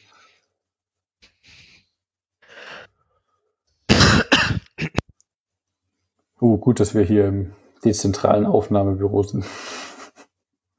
Dezentrales Podcast-Studio. Ist noch da? Oder hast du gerade? Ups, äh, ich habe mich ein bisschen an meiner Mate verschluckt. Ach so. danach habe ich, danach habe ich vergessen, mich zu unmuten. Ich verstehe ähm, man fühlt sich immer sofort so ein bisschen äh, schuldig, wenn man mal irgendwo kurz hustet. Ne? Es ist ja nicht so, als ob es nicht noch andere äh, Erkältungserkrankungen gibt, die man momentan haben könnte. Nee, nee, jeder Kranke auf dem ganzen Planeten hat aktuell Corona. Ja, fürchterlich. Ähm, cool, also ich habe mir jetzt mal die GitHub-App installiert und probiere das einfach mal aus. Aber es, äh, du benutzt es auch nicht für Arbeit, ne? Ihr benutzt auch kein GitHub auf Arbeit. Nee, also einerseits benutzen wir kein GitHub auf Arbeit, äh, aber andererseits ist die App auch nicht als Git-Client gedacht, sondern mhm. als Wirklich nur als GitHub-Client. Genau. Finde ich auch aber, sinnvoll. Also es, es gibt Git-Clients für iOS und äh, es gibt auch einen fantastischen, den ich auf dem iPad nur wieder benutzt habe. Aber, aber mir geht, mir würde es auch hauptsächlich, mir würde es auch hauptsächlich um alles andere drumherum gehen, um Issues und um ja, genau. und um Reviews und um Pull Requests und so weiter und so fort. Ähm, dementsprechend ist es schon sinnvoll. Also wirklich Commits machen vom Telefon, das sehe ich auch als Quatsch an, ehrlich gesagt. Was in der App interessanterweise noch fehlt, ist eine Commit-Übersicht. Also du kannst Repos exploren, du siehst diverse Daten zu Repos, du kannst den Code durchschauen, aber du siehst nicht die History der Commits. Das müssen sie echt mal noch einbauen. Habe ich auch schon Feedback für Dinge geschickt, aber irgendwie also in dem letzten, in dem Podcast, wo äh, der Ryan und der Designer der App, dessen Namen mir nicht mehr einfällt, interviewt wurden von John Sandell, glaube ich. Der, da haben sie ein bisschen drüber gesprochen, dass sie daran arbeiten und dass sie aber auch interessanterweise witziger, äh, also was ich ganz witzig fand, dass sie ähm, viele Features von der von GitHub.com überdenken, die halt so über die Jahre gewachsen sind und jetzt schauen, wenn sie die jetzt neu bauen in, mit UI auch in der App, was man da anders machen könnte und wie das denn anders funktionieren könnte. Das finde ich ganz cool, dass die auch äh, in die Richtung intern da ein bisschen zurück dogfooden quasi dass sich die GitHub.com-Oberfläche quasi der App anpasst. Ja, nicht unbedingt anpasst, aber einfach äh, neu gedacht wird und nicht einfach nur auf irgendwelchem Legacy-Foo aufgebaut wird, den sie halt früher mal so gemacht haben, weil es so einfacher oder schneller war. Ja, auf jeden Fall. Also ich habe jetzt meine ähm, Notification-Ansicht auf GitHub definitiv schon auf dieses neue äh, umgestellt und das macht es wesentlich angenehmer. Ich finde auch ganz ehrlich, das haben sie jetzt vor kurzem erst neu gemacht, dieses, dass wenn du auf äh, in Notification-Ansicht auf PRs oder Issues draufgehst, dass du da oben diese Leiste hast, mit dem äh, die blaue ja. so viel besser als das, was Ja, auf jeden hatten. Fall. Also, wenn ihr das, das Beta-Feature noch nicht habt, probiert's mal aus. Ich habe ja noch diesen Button Revert to Classic, aber ehrlich gesagt, ich will gar nicht zurück. Das Nee, ich ist finde das so, auch die, die No-Notifications tausendmal besser als die alten. auf jeden Fall. Geil, geil, geil. Ja, was haben wir noch im, im Patch stehen? Irgendwas, was noch los war? Ich habe jetzt neulich mal rumgespielt und habe mal ähm, GitHub Actions auf meine, auf ein, Ah, ein nice. zwei meiner Repos geschmissen ähm, und habe damit quasi Travis arbeitslos gemacht. Also jetzt, äh, da gibt's irgendwie, ähm, ich weiß nicht, wie das in der, ich habe es ehrlich gesagt noch nicht wirklich viel gemacht. Äh, es gibt ein Projekt, das heißt Actions.rs. Das sind dann alle, das sind einfach so Standardkonfigurationen für Rust. Und das Schöne ist, wenn du auf GitHub so Actions anlegst, hast du ja auch so einen Editor, wo du irgendwie neue Actions einfach in deine Konfiguration reinziehen kannst. Dann mache ich noch das und dann mache ich noch das. Und dann mache ich noch das. Das ist eigentlich ziemlich nice. Also ich habe irgendwie bei einem, hab ich, du kriegst halt so ein Standard-Dings, das kannst du dir reinziehen, dann hast du irgendwie Check und Test und Format und das war's. Was habe ich da noch? Das, ähm, Format habe ich erstmal bei einem Projekt wieder rausgeschmissen, weil der Code noch nicht formatisiert ist oder formatiert ist. Das ist nochmal ein bisschen, das Aber heißt es, dass du Handlungsbedarf. Nach dem Push automatisch das Format drüber laufen lässt und dann dass du hast- zurückcommittet oder meinst du, dass er dann warnt, wenn es nicht geformattet ist oder so? Du kriegst dann, der läuft diese einzelnen, warte mal, wo hab ich's? Äh, wenn du mal auf Tapodi iCalendar RS gehst, da habe ich das glaube ich schon drinne, genau. Ähm, ich schieb's mal ins Riot. Das ist das Riot, da wollte ich es nicht reinschreiben. Ja, da siehst du, dass auf dem letzten Commit, latest Commit oben hast du einen grünen Haken und wenn du da drauf gehst, siehst du halt die einzelnen Ad Actions, die der Reihe nach ausgeführt wurden.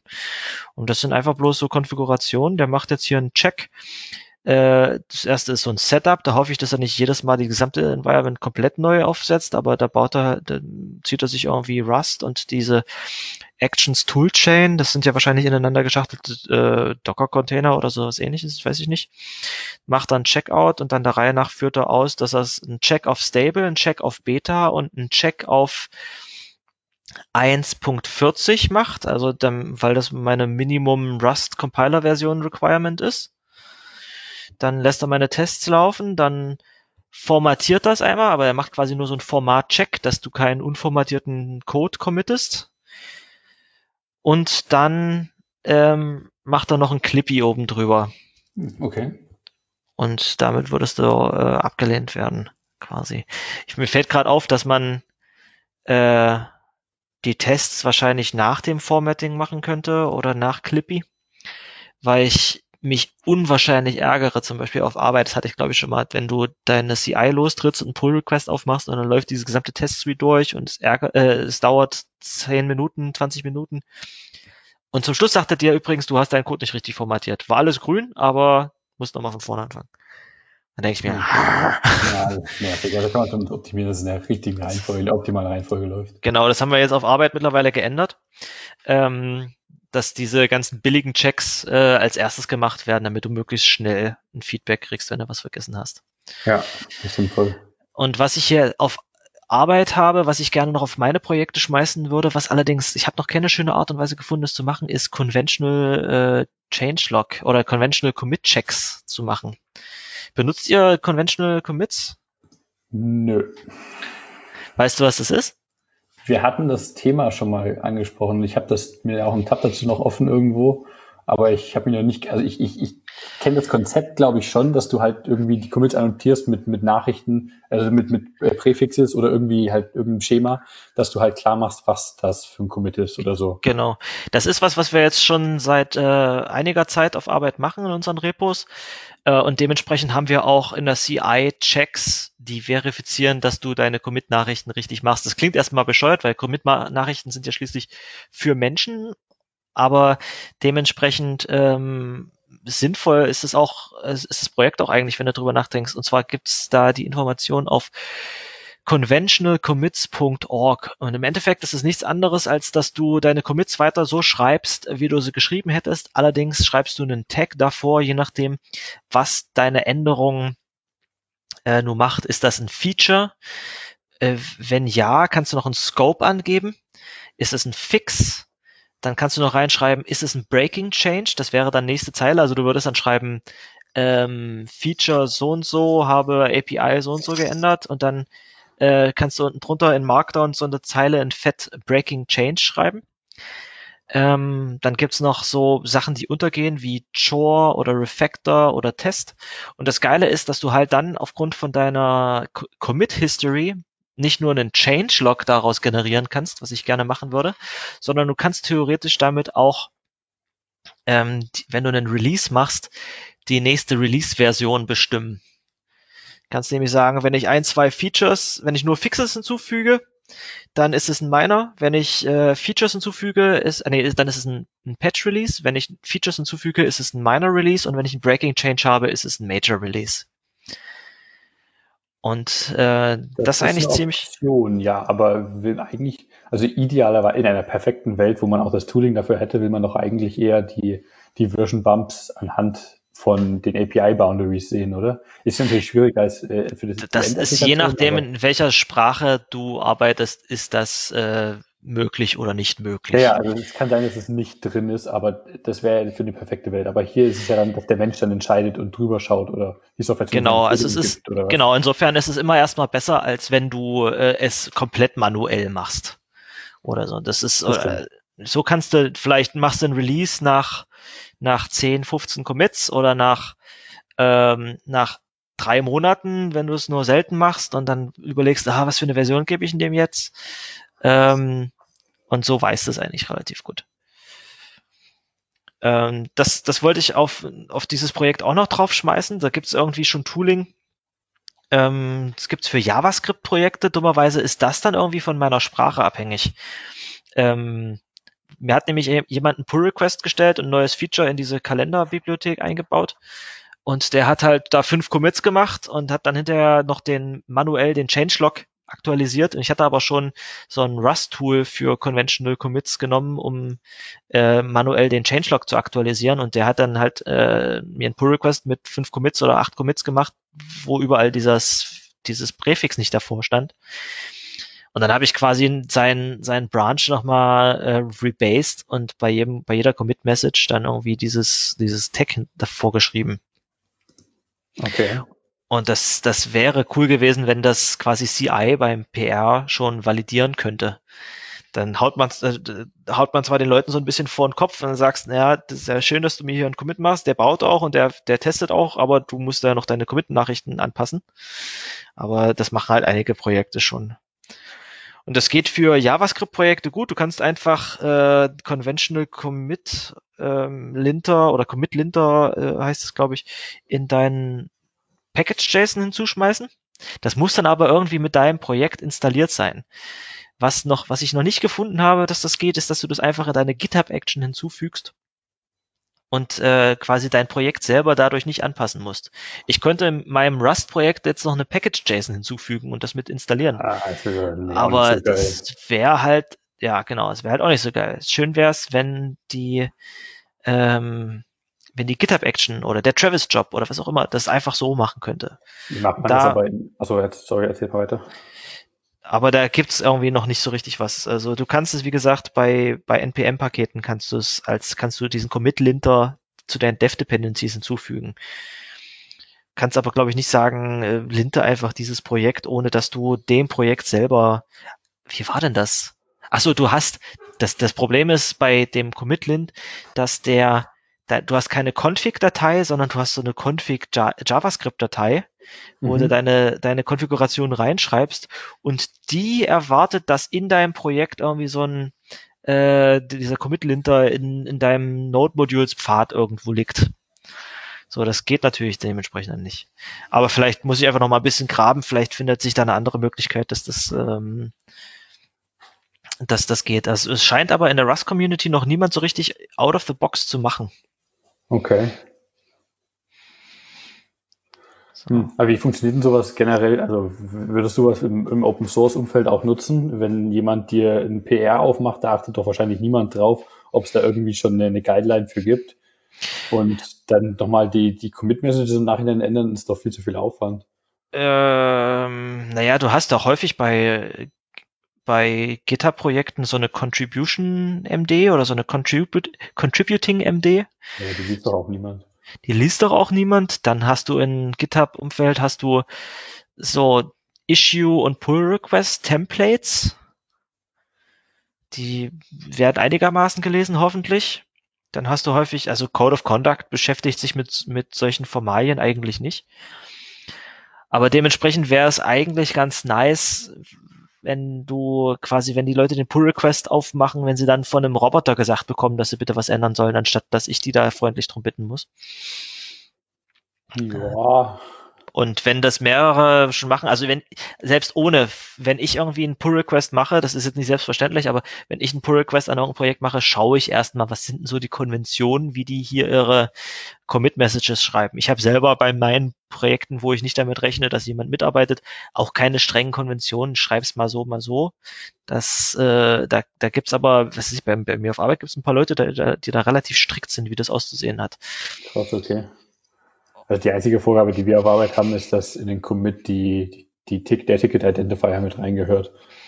Genau, da gibt's, da gibt's aber auch unterschiedliche Konventionen. Ne? Da gibt's Ja, ja, Ticket. Ident, dass du das Ticket, manche schreiben ihre Tickets irgendwie in die Commit-Zeile mit rein, in die erste Zeile, was absoluter Quatsch ist. Äh, manche schreiben es in den Branch-Namen mit rein, was auch nicht unbedingt muss. Ähm, es reicht eigentlich, wenn du es irgendwo im Subtext oder im Beschreibungstext von deinem Commit erwähnst.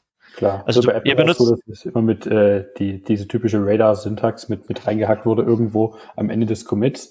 Bei Genau. uns ist es tatsächlich so, dass es dass das, was du gerade meintest, im Branch-Namen steht, aber auch nur, weil die meisten von uns den, den Branch direkt äh, aus dem Jira heraus erstellen lassen. Ah, verstehe.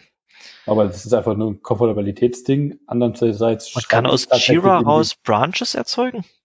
Ja, da hat direkt ein, hier ist ein Ticket, äh, äh, und dann machst du direkt ein Create Branch äh, from this, ist so ein Button an der Seite, und dann erstellt er den Branch und den checke ich dann aus und dann lege ich es direkt da drauf. Das hat den, den Vorteil, dass es direkt verlinkt ist. Das macht er, glaube ich, vom Namen her abhängig. Das spricht, du kannst ihn auch selber anlegen, aber du musst es dann den, wahrscheinlich, wenn du die Issue-Nummer mit angibst, dann ist es da auch mit drin. Und dann kann äh, Jira den Branch und das Ticket zusammen assoziieren, ja?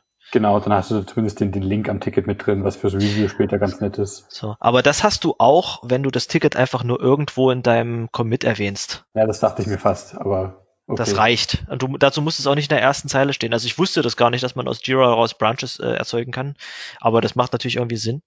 Äh, ich ich habe da bei mir äh, aus Git-Extras dieses äh, Feature. Da sagt ich einfach Git Feature und dann noch ein paar Wörter und dann erzeugt er mir einen Branch, der heißt Feature Slash und dann was Okay. auch immer ich hinten dran geschrieben habe als Name. Ich glaube, Jira Äh, liegt da auch bloß in das Bitbucket-Feature für rein, aber das ist ja bei Atlassian eher alles so ein, so ein riesen zusammengehöriger Stack, Ja, jeden gar nicht Fall. weißt, was du eigentlich nutzt. Solange es blau ist, gehört es irgendwie dazu. Solange es blau ist und so aussieht wie GitHub von vor drei Jahren. Naja, nee, sieht viel schlimmer aus. Es ist aber, ist aber besser geworden, muss ich sagen. Also, Ich bin absolut kein Fan. Immer noch nicht. Also ich werde langsam ein bisschen wärmer mit Jira, aber ich bin kein Fan. Das ist einfach, ich meine, schön ist, du brauchst für manche Sachen komplexe Software, aber gefühlt nehmen die meisten Firmen einfach nur das, weil es halt die anderen nutzen. Und ja, natürlich brauchen wir sowas Komplexes, aber niemand braucht sowas Komplexes. hm, auf jeden Fall. Ja, bei mir ist es, wie gesagt, andersrum. Ich, Bitbucket ist okay, das kann jetzt nicht sonderlich viel, aber ich finde es einigermaßen übersichtlich. Aber mit Jira, das kann, liegt, liegt aber, glaube ich, da bei uns daran, dass wir einfach so viele unterschiedliche Boards und Präfixe haben, dass das einfach, äh, und jedes Board hat eine andere Semantik und fühlt sich anders an. Und Okay. dann musst du, wenn du ein Ticket anlegst, musst du noch 35 extra Felder ausfüllen, die überhaupt Ja, nichts mit ja. deiner Arbeit zu tun haben. Und Genau das schreckt ist mich das so ab. Genau. Ich habe auch noch keinen. Gibt's, habt ihr irgendwie ein Skript, mit dem man äh, Jira-Tickets automatisch erstellen kann? Ich Das hätte ich- versucht, mit die Jira CLI irgendwas zum Basteln, aber so richtig geklappt hat das auch nicht. Ah je, gut. Also zumindest äh, äh, Zusammenfassung dieses Themas ist GitHub Actions ähm, würde ich gerne, muss ich mal mehr mitmachen. Äh, Im Rust-Umfeld gibt's halt Actions RS, da ist einiges schon drin, aber was mir zum Beispiel noch fehlt, sind äh, Commit-Lints für Rust-Projekte, ohne dass ich äh, so ein gesamtes JavaScript-Projekt mit äh, Package.json mir mit reinziehen muss. Das wäre noch gut. Kann man wahrscheinlich relativ einfach aus diesem Tool einen Docker-Container bauen und den irgendwohin publishen und dann äh, dem GitHub Actions sagen, da guck mal, schmeiß mal diesen Container noch oben drüber und führ mal da drin dieses Programm aus, weil es gibt schon einen Commit-Linter für der in Rust, Der heißt Confco. Den kann ich mal unter die Picks schreiben. Es gibt auch eine ganze Reihe von Custom Third-Party Actions, obwohl ich da halt echt, also ich verstehe noch nicht ganz, wie, wie sie das denken vom Ecosystem her, weil ich, also es, ich kann ja beliebige Third-Party Actions, die einfach nur letztendlich eine YAML-Datei sind, wo beschrieben ist, was die macht und was die braucht, an Prerequisites, die kann ich mir mit reinziehen in meine Actions, aber zum Beispiel gibt es sowas wie eine SSH-Action, wo du halt letztendlich auf der anderen Seite nur noch sagst, hier, ich möchte bitte, hier sind die Login-Daten, die sind in meinen äh, Repo-Secrets drin, ich möchte da einen Command ausführen. Da habe ich mal kurzzeitig getestet, weil ich dachte, es wäre witzig, das als Action in das Repo für meine Homepage mit reinzulegen. Und bei einem äh, Push, beziehungsweise ein Push-Event ist ja auch ein Merge von einem PR, ja. wird äh, das automatisch quasi auf meinem, geht ja auf meinen äh, mein Server und führt da einfach einen Git-Pull aus, weil da das Repo verlinkt ist und hat somit das geupdatet live. Das fand ich ganz witzig von der Idee her. So als, als äh, hier billig äh, Deployment-Strategie für eine statische HTML-Seite, aber gleichzeitig hast du halt eine Action, die SSH-Credentials SSH bekommt. Und die, da das direkt eine verlinkte Third-Party-Action ist, kann die halt auch jederzeit hier gesetzt werden mit, mach mal was anderes und schick mal die Credentials, die du bekommst, einfach hier zusätzlich noch an meinen Server. Und ich glaube, das kriege ich nicht mal wirklich mit. Aber äh, Actions sind doch auch bloß äh, GitHub-Repositories. Ja, also ja ich, könnte, ich könnte sehen, dass es passiert, aber ich würde doch nie wieder die, die Third-Party-Action auditen. Vor allem, wenn ich die halt so verlinke in meinem Repo, dass die halt äh, gepinnt ist auf eine, eine Version, die sich selber updatet. Nee, aber du kannst sie forken und deine ja, ja, das, wenn das, das ist doch die, die Option, die mir dann eingefallen ist, als der Workaround, aber müsste ich jetzt tatsächlich, ist das der Workflow, den, den GitHub mir hier unterbieten möchte, äh, ja anbieten möchte, dass ich hier Third-Party-Actions nutzen kann, aber bestenfalls forke ich die alle zu mir und schaue dann immer mal wieder regelmäßig rein, ob die Upstream-Changes haben und nutzt das so? Ist das, ist das der, die Art und Weise, wie das genutzt werden nee, soll? Es ist nicht. Nee, ist es nicht. Aber bei Actions, wo du vielleicht ein bisschen kritisch bist, gerade denen, wo du Credentials reingibst. Aber ist es nicht auch so, dass, dass du gewisse Keys, dass sich dein GitHub Access Key, der wird irgendwie von was auch immer diese Actions dann ausführt, einfach so als Environment Variable gesetzt? Ja, aber die Action kann ja machen, was sie möchte. Die Action kann ja trotzdem hier der, die, diese Credentials ja, nutzen. Um, ich meine, du kannst ja nicht verifizieren, wofür die genutzt werden. Wenn, ob die das zum Login bei der Seite nutzt oder ob die das zufällig noch an einen anderen Service mitschickt, ist ja alles möglich. Stimmt, dementsprechend äh, Augen auf bei der Actionwahl. Guter Folgentitel. Ach, du schreibst es schon. ja, nee. Äh, aber ja, prinzipiell finde ich die GitHub Action bisher sehr gelungen und machen mir sehr viel Spaß damit, Dinge zu machen und auch nur einzelne CI-Sachen. Ich fand es auch ganz witzig. Ich hatte so eine Library geschrieben, die, ich hoffe, das habe ich noch nicht erzählt gehabt, die äh, einfach nur ein API-Wrapper ist für die Mensa-Daten vom Studentenwerk Dresden. Weil ich die. Du hattest, du hattest so eine ähm, Swift UI-App für Mensa-Zeugs gemacht, genau, oder? Genau, das war mal eine Swift UI-Spielerei. Und äh, weil ich gemerkt habe, dass das Studentenwerk diese API selber nur anbietet, und einfach nur, weil sie es ich weiß gar nicht, aus welchem Grund heraus es eigentlich kam. Ich glaube, das ging auch auf einer anderen Anfrage hervor. Aber die, die sind das nicht interessiert dran, das äh, wirklich zu maintainen, beziehungsweise die eine Person, die das macht. Und ich hatte gemerkt, dass meine App schon dreimal weggestorben ist, weil die API nicht mehr existierte. Das eine Mal war ein Rumor, dass die sich Ransomware eingefangen hatten und äh, generell alles an ihrem System gestorben ist beim Stundenwerk. Nein. Ähm, wo, wo, wie auch immer, äh, die haben das Ding dann nicht restartet und ich habe dann irgendwann drei Tage später mal eine Mail geschrieben von wegen, hey, wie schaut's denn aus? Läuft das wieder? Oh ja, ich habe es gerade wieder gestartet. Eine Stunde später lief's dann wieder. Und seitdem habe ich mir äh, eine Action, die ja interessanterweise nicht nur auf äh, äh Push- oder generell Repo-Events laufen kann, sondern Kannst auch, auch irgendwie schedulen, ne? Genau, habe ich jetzt äh, jeden Wochen, jeden Wochentag um 10 Uhr früh läuft genau ein Teil meiner Testsuite, der live der, äh, die API checkt von denen und mir einfach, der, der fehlt nur, wenn die keine Daten liefert. Hm, und somit kriege ich dann zumindest eine E-Mail. Das kann ich natürlich auch automatisieren, dass es direkt an den gemeldet wird, aber das möchte ich nicht machen. Dementsprechend kannst du ähm, GitHub Actions jetzt komplett als CI verwenden. Du kannst komplett als CI verwenden, du kannst auch diverse andere Dinge machen. Du kannst ja aus den, den mein, was spricht denn dagegen, dass ich hier jede Stunde versuche, da ich ja unendlich äh, CPU-Ressourcen hier habe auf öffentlich, öffentlichen Repos, dass ich hier, ich hier minütlich versuche, Bitcoins zu meinen mit GitHub Actions. Das so. möglich ist doch alles. Ja, was ich mir vorstellen könnte, ist, dass einige von diesen ich was ich jetzt, ich muss nochmal zurück, den Bogen zurückschlagen zu, zu Coronavirus. Es gibt ein paar Repos, wo einfach bloß Zahlen und Fakten drin liegen zur Verbreitung.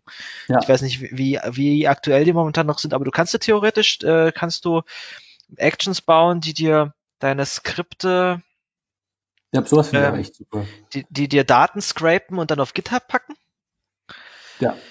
Ähm, und wir haben in der offenen Dresden-Organisation ja auch diesen Ratsinfo-Scraper, der immer noch läuft, aber ich weiß nicht, ob das noch äh, aktuell genutzt wird oder irgendwas, der einfach nur die Daten von, von offiziellen Dresden.de-Seiten runterscrapt und archiviert in dem Repo selber. Und sowas könnte man halt prima über die Actions mitlaufen lassen, auf jeden Fall.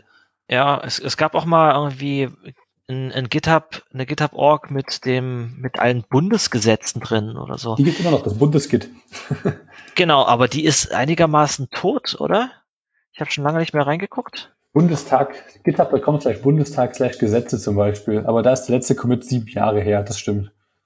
Genau. Was, was ich ja die, gehofft hatte, ist, dass sie da nicht nur die, äh, die Dinge archivieren, sondern dass sie das genauso die, die Commits halt dementsprechend äh, die Authors und die Timestamps passend setzen, dass man halt naja. halt sieht, wo das herkommt und vor allem wann das kam. Das aber so auch in der Vergangenheit, so mit äh, zum Beginn der Bundesregierung, das wäre toll gewesen. Das ähm, haben sie leider nicht gemacht, aber sie hatten es regelmäßig gescraped, so dass du Diffs in den Gesetzestexten sehen kannst. Das ist auch echt wertvoll. Ja. Allerdings ist es leider tot, denn ich gucke gerade auf Bundestag slash Gesetze slash Issues und da gibt's ein Issue, letzter Commit vor drei Jahren und dieses Issue selber ist von 2015 und es ist noch offen. also ich, es ist wirklich, äh, es ist glaube ich tot. Es ist zumindest seit ähm, einiger Zeit nichts mehr dran passiert. Es war, ein, war aber eine schöne Idee. Ja, auf jeden Fall. Ich hatte auch vor einer, vor einer Zeit lang mal ein Projekt begonnen, aber nicht, nicht sehr weit gekommen. Ich glaube, da hatte ich mit äh, Gilbert mal drüber gequatscht damals. Hallo Gilbert, falls du uns hörst.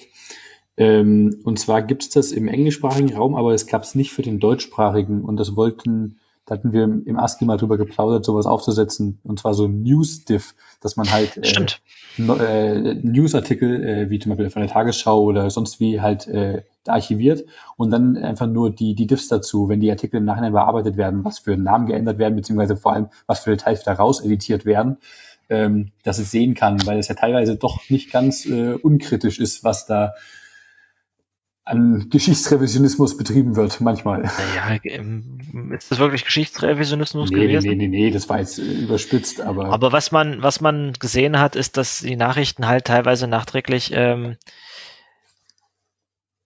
äh, Details geändert oder korrigiert hat, weil du siehst häufig, dass diese Online-Redaktionen möglichst schnell ihre Stories rausschmeißen und oder raus rausgeben ähm, und dann relativ regelmäßig danach aktualisieren und ähm, also ich bin gerade mal gegangen auf newsdivs.org, die haben zum Beispiel äh, eine, eine Highlights-Seite auch mit, äh, die, die machen das, glaube ich, für die New York Times und diverse andere bekannte Sachen.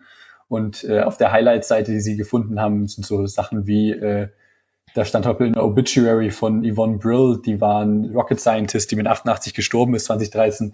Da stand drin der, der Text, der, der Lead-Text oben von She made a mean beef stroganoff zu She was a brilliant rocket scientist, haben sie geändert. Wow, also cool, danke, dass sie vorher darauf gefokussiert waren, was sie für ein cooles Beef Stroganoff machen kann. Naja, das waren Oder so Sachen wie hier, äh, von Mubarak wurde zu Military Care ge gerusht. Da war die Story, die seine Condition wurde geändert von Clinically Dead zu Critical Condition and Still Alive. Also Dinge, die wirklich schon inhaltlich relevant sind. Naja, welches von denen war dann wann richtig? Wenn, Gut, wenn sie ja, eine, eine, eine, Falschmeldung bekommen haben, dass er tot ist, dann dürfen sie das auch sehr gerne ändern, dass er halt nicht tot ist. Ja, nee, ich will ja auch, dass sie es ändern, dass es korrekt ist, aber gleichzeitig siehst du ja teilweise, dass das Inhalte gelöscht werden, beziehungsweise Dinge geändert werden. Also du willst ja trotzdem wissen, ähm, was anfangs da drin stand und wie es geändert wurde. Das finde ich schon sehr das, relevant. Das, das stimmt allerdings. Also du möchtest schon, es gab ja mal Wikinews, ich weiß nicht, lebt das noch? Das weiß ich nicht, ob das noch lebt. Aber äh, es wäre schon cool, wenn du irgendwie bei jedem Nachrichtenartikel so die, die Editing History Gibt's zumindest sehen könntest. So. Aber ja, äh, das war eine witzige Projektidee damals, die, die nie wirklich gelebt hat. Vor allem, weil ich an meinem Unwissenheit damals gescheitert bin, wie man sowas aufbaut. Ich wollte irgendwie so so die, so Dinge wie von der Tagesschau einfach so ein Readability-Dings drüber jagen, dass ich halt wirklich hier im, im Text-Source den Text bekomme. Hm. Und daran bin ich technisch damals gescheitert, aber können wir vielleicht mal angehen. Mit, aber mit dem Scraper bauen kannst du dich, kennst du dich ja mittlerweile relativ gut aus. Ja, da habe ich auch keine Lust mehr auf wirklich auf so Großprojekte damit. Vor allem, weil du ja heutzutage wahrscheinlich sogar ein, sobald sowas populärer wird, hier instant verklagt wirst von der Bild oder so, weil Leistungsschutzrecht und du hast mehr als drei Wörter gespeichert von denen oder oh so, Gott. keine Ahnung. Das ist ja irgendwie, das, das Limit ist ja, glaube ich, drei Wörter, was die jetzt anlegen wollten. Ach stimmt, wir haben ja Leistungsschutzrecht mittlerweile. Ne? Zitierbar ist kostenlos. Drei Worte. Drei Worte. Lächerlich. Sinnlos. Gut. Haben wir noch schöne Neuigkeiten? Ich habe ehrlich gesagt nichts mehr wirklich auf der Liste stehen. Hattest du nicht erwähnt, dass du mit deinem Lieblingsarbeitgeber jetzt Rust-Jobs äh, Ach, Ja, so stimmt, das steht noch da, genau, weil du kannst dich aktuell bei, bei der, der Fruchtfirma in Cupertino bewerben als Rust-Entwickler. Die machen da wohl Low-Level-Web-Krams und haben alten C-Code, den sie langsam wohl umbauen. Aber interessant, finde ich sehr cool, dass es auf der Basis weiterläuft. Aber es ist ja auch eine gigantische Firma, wo alles Mögliche gemacht wird. Auf jeden Fall. Hm, vielleicht frage ich da mal an. Mach das. Wollen wir zu unseren GitHub-Picks übergehen? Äh, du meinst unsere Microsoft-Picks? Ja, unsere, genau, unsere Microsoft-Picks der Woche. Oh Gott. Ja, bitte, schieß los. Ja, ich habe Windows 10 auf der Liste stehen. What? Ah, nee, shit, warte mal, das war gerade ein schlechter Scherz, aber das erste ist ja tatsächlich angelehnt an ein Microsoft-Projekt. Ach du Scheiße. Webxel. Das erste, was ich, was ich draufgeschrieben hatte, war äh, das fantastische Projekt WebXL. WebXL geschrieben, also wie Excel, weil es halt genau das ist. Es ist ein REST Backend built with plain Visual Basic Microsoft Excel Macros. Du baust halt eine Webanwendung mit, mit Makros in Visual Basic, also in Excel. Und das ist halt so großartig. Allein die, die, das Feature Rapid Prototyping oben anzugeben ist, du schreibst die Daten einfach in eine Tabelle und ja, dann, dann läuft das so. Und dann hast du quasi hier eine, eine Datenbank, die eine JSON-API, eine JSON-REST-API drauf hat. Ach, Aber ich glaube, das geilste Feature war, ähm, na, wo steht's? Muss kurz, die README scrollen, die ist nicht so nicht lang, aber irgendwo stand es doch. Das ist das erste Mal, dass ich Visual Basic sehe, ehrlich gesagt. Hier steht in der README drin, dass das sehr scalable ist, weil WebXL supports scaling from a mere 10% to 400% for extreme detailed data insight. This makes it a perfect fit for small startups to global corporations. By default, by default WebXL, ich kann gar nicht Web, Web, WebXL projects are scaled 100%, but you can adjust the setting in the lower right corner of Microsoft Excel to fit your needs. Also er spricht über das Zoom-Feature. Ach so. Ach du Scheiße. also von De Detailed Data Insights. Du kannst weiter reinzoomen und siehst Detailed Data Insights. Ach du Scheiße. Ich finde das total großartig. Tolles Projekt. Ernst meinten der das? Ja, unten ist verlinkt, ist es any good? Und darunter steht yes. Das ist Verlinkt zu einem Klassiker an Hacker News Kommentaren. Genau. Äh, ich habe noch, was ich ganz witzig fand dazu, war dass das klassische Projekt des äh, Webservers, der in PostScript geschrieben ist. Das ist so ein äh, acht Jahre altes Projekt auf GitHub. Das ist eine 100, 200 Zeilen PostScript-Datei. Ja, HTTP. Achso, ja. ja. HTTP ist ein relativ einfaches Protokoll, wenn du kein HTTPS oder HTTP 2 unterstützt. Ja, aber auf PostScript, das ist so, ich liebe es ja so, so Technik zu missbrauchen für was, was ein ganz anderer Anwendungsfall ist. Ach du Scheiße, wie sich das es liest. Ist, es ist, es ist einfach nur geil. Ich erinnere mich an diesen äh, HTTP-Server, der auf einer Kartoffel lief, der irgendwie einen halben Request pro Sekunde beantworten konnte. Oh nein. Also der war irgendwie Kartoffelpowered auf so einem Kartoffelbatterie-Dings, aber den Textdeck weiß ich nicht mehr, was da, was da lief. Aber, aber, war, zum, aber, damit haben wir doch unsere skurrilen Programmiersprachen äh, der Sendung gefunden. Also es ist für mich das erste Mal, dass ich Visual Basic sehe und ich habe mir auch noch nie so richtig PostScript angeguckt. und ich muss sagen, ich habe auch nicht viel verpasst. ja, Fast geil. Also ich, äh, ich verstehe es nicht. Na gut, okay. Aber dann schreibt er hier, gibt es eine Zeile, die heißt Print Header. Die macht dann Standard Out und dann schreibt sie mit sieben Standard Out Aufrufen zeilenweise den äh, HTTP Header rein. Geil. Das ist da ist ja, da passiert. Da ist ja der Bash HTTP Client, den ich mal geschrieben hatte, umfang äh, äh einfacher zu lesen gewesen. Ähm, hinten ja, dran ist schon eine geile Sprache. Hinten dran komplett ausgeschrieben White String. White String. Äh, Write String, genau. Write String. Standard out, Write String. Ach du Scheiße. PostScript könnte man schon fast als esoterische Programmiersprache klassifizieren, behaupte ich. Ne, ist, die, ist die irgendwie darauf optimiert, generiert zu werden oder so? Ja, PostScript ist ja das, was du an den Drucker schickst. Und der Drucker führt das quasi aus. Ich weiß nicht, ob der Drucker das ausführt oder ob der Drucker das, äh, das, das, das, ich will das böse K-Wort nicht in den Mund nehmen, das bekommt, was, ra was rauskommt, wenn du das PostScript ausführst. Da bin ich mir gerade gar nicht sicher. Ähm, aber eins von beiden. Das Kompilat? Na, I hate you. nee, aber dafür ist PostScript ja gedacht. Es ist ja, glaube ich, auch ein Ding, das, also ich, ich hoffe, das ist nicht falsch, aber ich meine fast, das kommt irgendwie auch von Apple mit, von gute alte so, Zeit, wo, wo Drucker gerade anfing. Also wie, wie Cups äh, aus der Zeit mitkommt, aber das ist ja, also das merkst du ja tatsächlich, wenn du, wenn du ein größeres Dokument an den Drucker schickst, dass da, dass da recht viel äh, an, oh nee, ich, ich, das ist jetzt sehr gefährliches Halbwissen. Ich, ich nehme alles zurück, was ich gerade gesagt habe.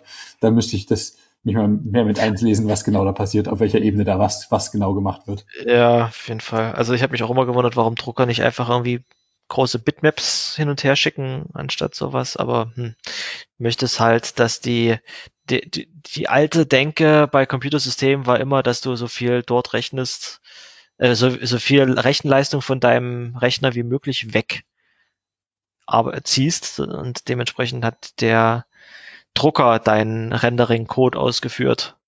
Du hast quasi den Rendering-Code nur zusammengebaut. Ich dir vor, du schickst CSS an den Drucker. Ich wollte gerade sagen, also die, die, die meisten HP-Drucker haben eine JavaScript-Engine drinne. Oh, geil.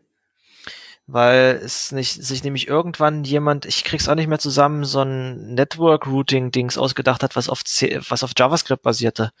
Da gibt's einen schönen Talk vom Kongress von letztem, vorletzten Jahr, wo sie einen HP-Drucker zerlegt haben und reingeschaut haben, was da alles läuft. Und da lief ähm, Spider-Monkey.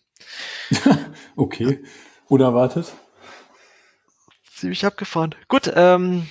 Was hast denn du für Picks? Was habe ich denn für Picks? Na, ich, ähm, ich hatte hier ein Tool, was ich jetzt, was es bei mir in meinen VS Code reingeschafft hat, was ich ganz nett finde, ist äh, To-Do Tree. Und das gibt mir so eine Toolbar oder so eine, so, so, so eine Sidebar an der Seite, das passt mein gesamtes Projekt nach To-Dos.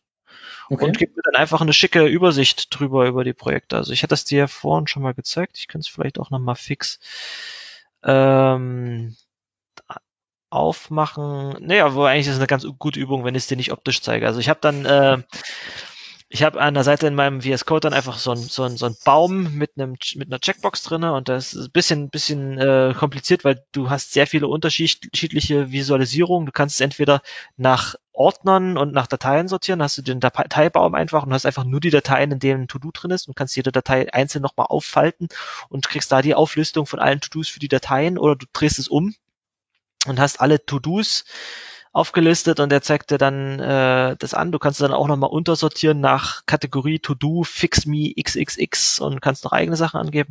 Ist eigentlich ganz schön. Es erschlägt einen bloß bei manchen Projekten ganz schön. Was das klingt nicht falsch, auf jeden Fall. Ist auf jeden Fall eine schöne Visualisierung für To-Dos und es macht gleichzeitig äh, Highlighting von den To-Dos im Code. Sowas hatte ich äh, schon vorher, da gab es irgendwie, hatte ich äh, To-Do-Highlighter installiert.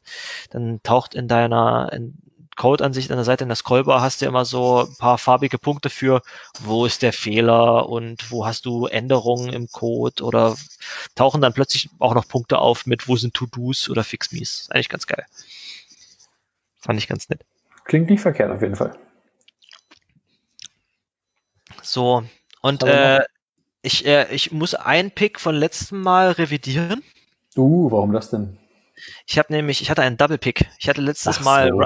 Rustlings äh, empfohlen als Pick in Folge 38. Den hatte ich aber bereits in Folge 37 ja, gepickt. Ist doch egal, kannst du gleich nochmal picken. Redundant Pick. So.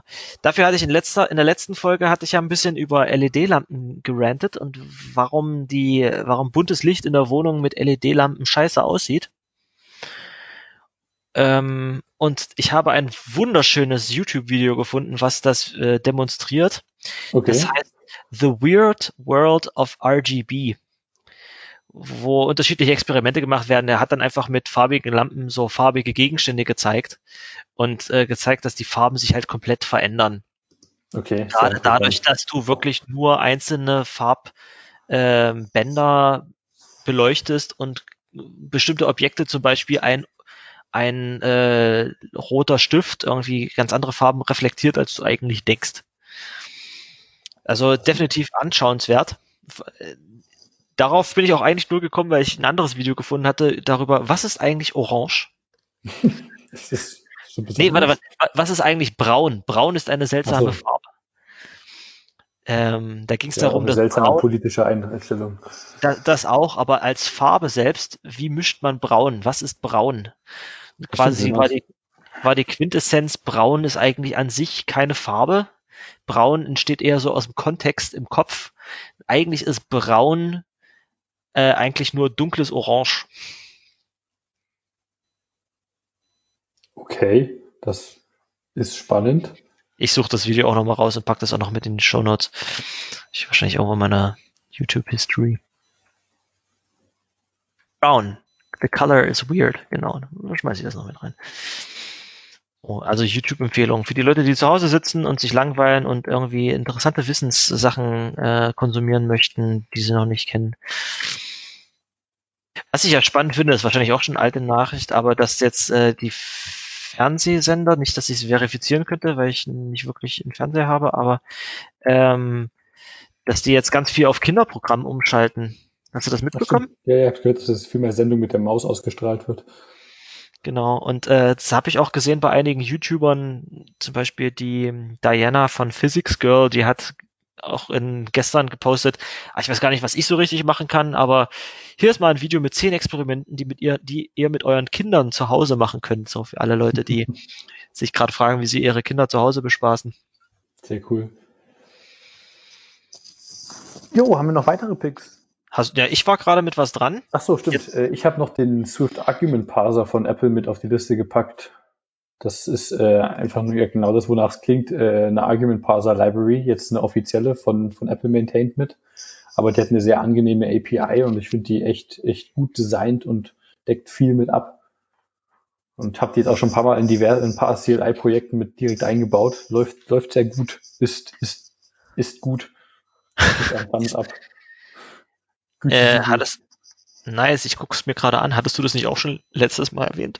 Shit, ich habe extra nachgeschaut, ob ich es erwähnt habe oder nicht und habe es nicht in den Downloads direkt gefunden. Na gut, okay. also Swift Argument Parser. Ich kann mich bloß daran erinnern, dass wir uns kurz über den Namen unterhalten hatten. Ah, shit, doch, ja, stimmt. Daran erinnere ich mich jetzt auch. Nevermind, dann retracte ich das direkt wieder. Nee, lass es drin, lass es drin. Jetzt haben wir es einmal erwähnt. Eine sehr angenehme API, hast du gesagt. Okay. Cool. Ich habe noch was, was, was anderes gefunden, äh, heute erst auf Hacker News, und zwar ähm, ein Blogpost äh, JQ Illustrated Tutorial, falls ihr JQ oh, kennt. Genau.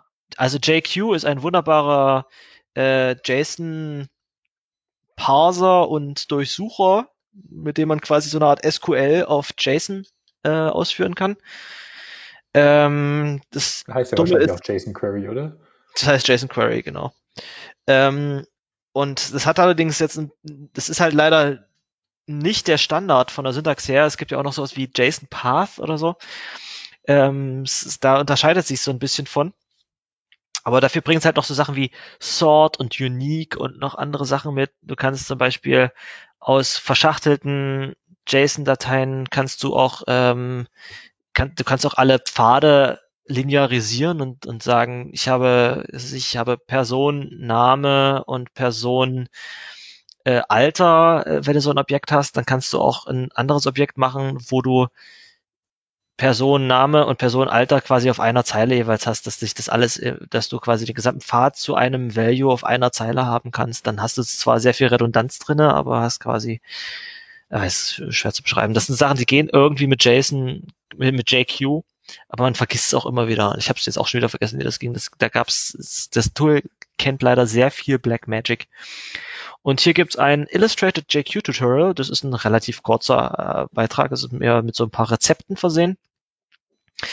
Ähm, aber schaut euch das mal an. Das ist eigentlich ziemlich cool. Und äh, ich nutze für sowas eigentlich immer TLDR, um direkt auf der Command-Line die TLDR-Pages anzuschauen, weil ich die sehr angenehm finde. Da ja, damit schönen Rust-Client Teal-Deal, den ich dafür immer nutze. Aber das ist schon das dritte, oder? Das gibt ja noch Bro-Pages ja, und Cheat-Sheets, ne? Ja, aber Bro-Pages sind irgendwie kaputt gegangen. Irgendwie, und wenn die nicht ordentlich maintained, habe ich das Gefühl. Und TLDR finde ich sehr viel angenehmer. Aber ansonsten ist die Übersicht über die Webseite auch ganz gut. Und was ich äh, eigentlich gerade noch sagen wollte, ich mein, meine doch mal die Picks mit rein. mache ich gleich mit hier in die Picks. Hier unten noch ein TLDR-Pages. Genau, ähm, das 99% meiner Anwendungsfälle für JQ sind eigentlich, wenn ich irgendwo ein JSON curle, dass ich da einfach Syntax-Highlighting drauf bekomme. Ja, zum Beispiel das. Aber man kann ja, es ist ja ein echt mächtiges Tool von dem, was ich jetzt sehe. Das habe ich gar nicht so auf dem Schirm gehabt. Ja, auf jeden Fall, du kannst damit definitiv Sachen suchen. Ich habe es auch schon benutzt, um aus irgendwelchen APIs automatisiert Sachen rauszukriegen. Ähm, und das macht es ziemlich geil. Aber ähm, ja, mir fällt jetzt auch gerade der, das, der Use Case dafür nicht mehr ein, den habe ich auch schon eine Weile nicht mehr gehabt. Genau. Ähm, ich zähle als letztes noch äh, Confco auf. Confco ist con ein Conventional Commit Checker und Changelog Generator. Ah, das Ding von vorhin, oder? Genau, das ist das Tool, was man sich installieren kann, wenn man nicht äh, JavaScript installieren möchte. Oder Node oder so. Ähm, das funktioniert eigentlich mittlerweile ziemlich gut. Es hat halt nur noch leider keine GitHub Action. ja, vielleicht mache ich da mal ein, ein Ticket auf. Die baust du doch demnächst gleich. Ah, ja. Es hat dann wieder was mit äh, Docker-Containern Publishing zu tun. Da, da scheue ich mich immer so ein bisschen vor. Jo. Ähm, damit haben wir, glaube ich, glaub ich gerade einen guten Punkt erreicht, oder? Was meinst du? Denke auch, zeitlich auch. Sehr gut. Dann, ähm, ich hoffe, ihr habt diesen Podcast äh, hören können, obwohl ihr nicht einen regelmäßigen Commute auf Arbeit habt oder durch die Welt jettet oder vielleicht hört ihr uns gerade beim äh, Wäsche zusammenlegen oder beim Wohnung putzen oder beim Häkeln.